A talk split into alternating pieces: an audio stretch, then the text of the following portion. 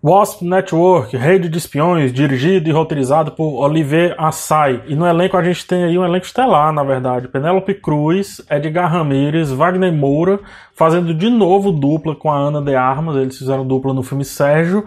E temos Gael Garcia Bernal. Espiões cubanos se infiltram em um grupo de exilados em Miami, eh, nos Estados Unidos, obviamente, para deter o terrorismo em Cuba. Na verdade, o terrorismo contra Cuba né, contra o regime do Fidel Castro. O filme é baseado em fatos e adaptado do livro de Fernando Temos uma boa premissa aqui, na verdade, um, uma montagem inicial a partir de uma apresentação muito dinâmica dos personagens que pareciam ser os principais, né? Depois a gente vê que não é bem assim.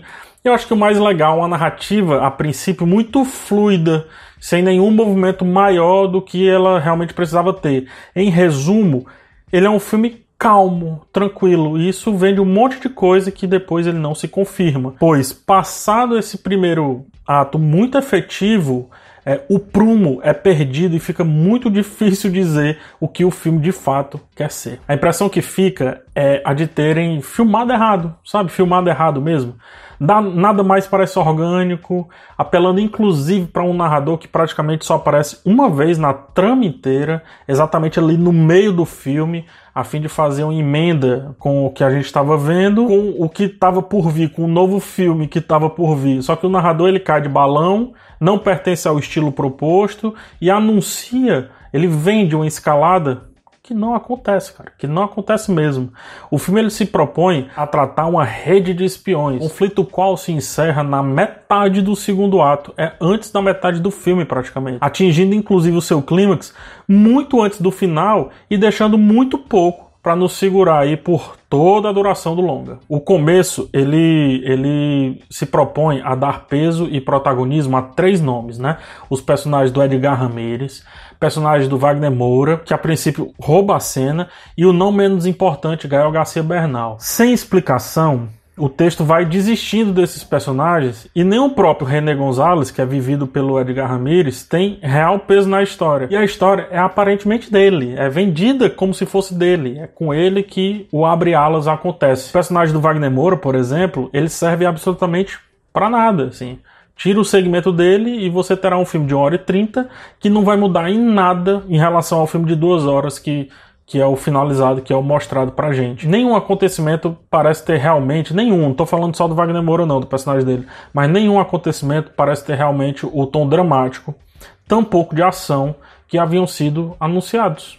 Eles venderam refrigerante e entregaram água. Fica aí a, a leve impressão que você aprende mais sobre o assunto proposto no filme lendo, sei lá, duvidosas páginas do Wikipedia do que com esse filme em si do que com esse roteiro em si.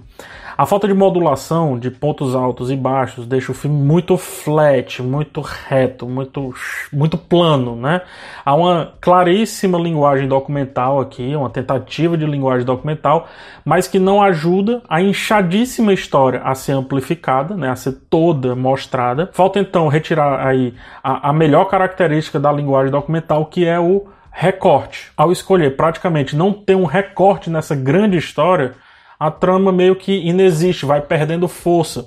Os conflitos caem do céu e se esvaem ali pelo ralo com a mesma facilidade com que caíram do céu. O que é curioso, pois, é, como eu disse, a matéria-prima é boa, o assunto é excelente, é, só que contado por um, um, um péssimo contador de histórias, que meio que se perde ali em detalhes pouco interessantes para o ponto central, o filme não consegue ir para frente.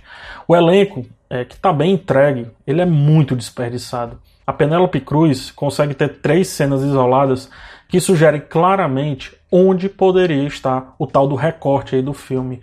A visão dela daquilo tudo bastava. Ela entrega, quase que sem querer, a melhor visão daquele filme. Uma mãe atingida pelo íntimo das escolhas nacionalistas ou patriotas, veja como quiser, é, de um marido obstinado e extremamente dúbio, né? É, esse dúbio aí já conversaria tranquilamente ali com toda a visão política que você pode ter com relação a Cuba. É, o filme tava aí, cara. Não tem quem tire isso da minha cabeça. Enfim, isso, esse poder que a Penélope Cruz passa, é só mais uma oportunidade que, sei lá, que passa batida dentre várias outras que foram aparecendo. Eu sempre tenho dito, depois de Argo e de filmes dirigidos ali pelo Adam McKay, A Grande Aposta, o vice é, dos roteiros do Aaron Sorkin, no caso Rede Social, Moneyball, Steve Jobs. O sarrafo do cinema contemporâneo de contar histórias reais mesmo que, que sejam histórias longas e complexas, o sarrafo subiu bastante, cara. Subiu em fluidez, subiu em deixar em cena apenas o necessário, mesmo que o necessário ainda assim seja longo. E acho que subiu mais ainda em sairmos de dentro daquela proposta, compreendendo todo a partir de poucos. O Jobs ensina muito isso, o Argo ensina muito isso. É, são poucos, porém abrangentes pontos de vista. É, é, é, isso que falta muito nesse filme aqui. O Hospital Network, ele não é profundamente ruim, não é. Mas é, também nem um pouco profundo. o, o, ponto é que ele faz muitas escolhas erradas. Muitas escolhas erradas. Muitas, muitas, muitas mesmo.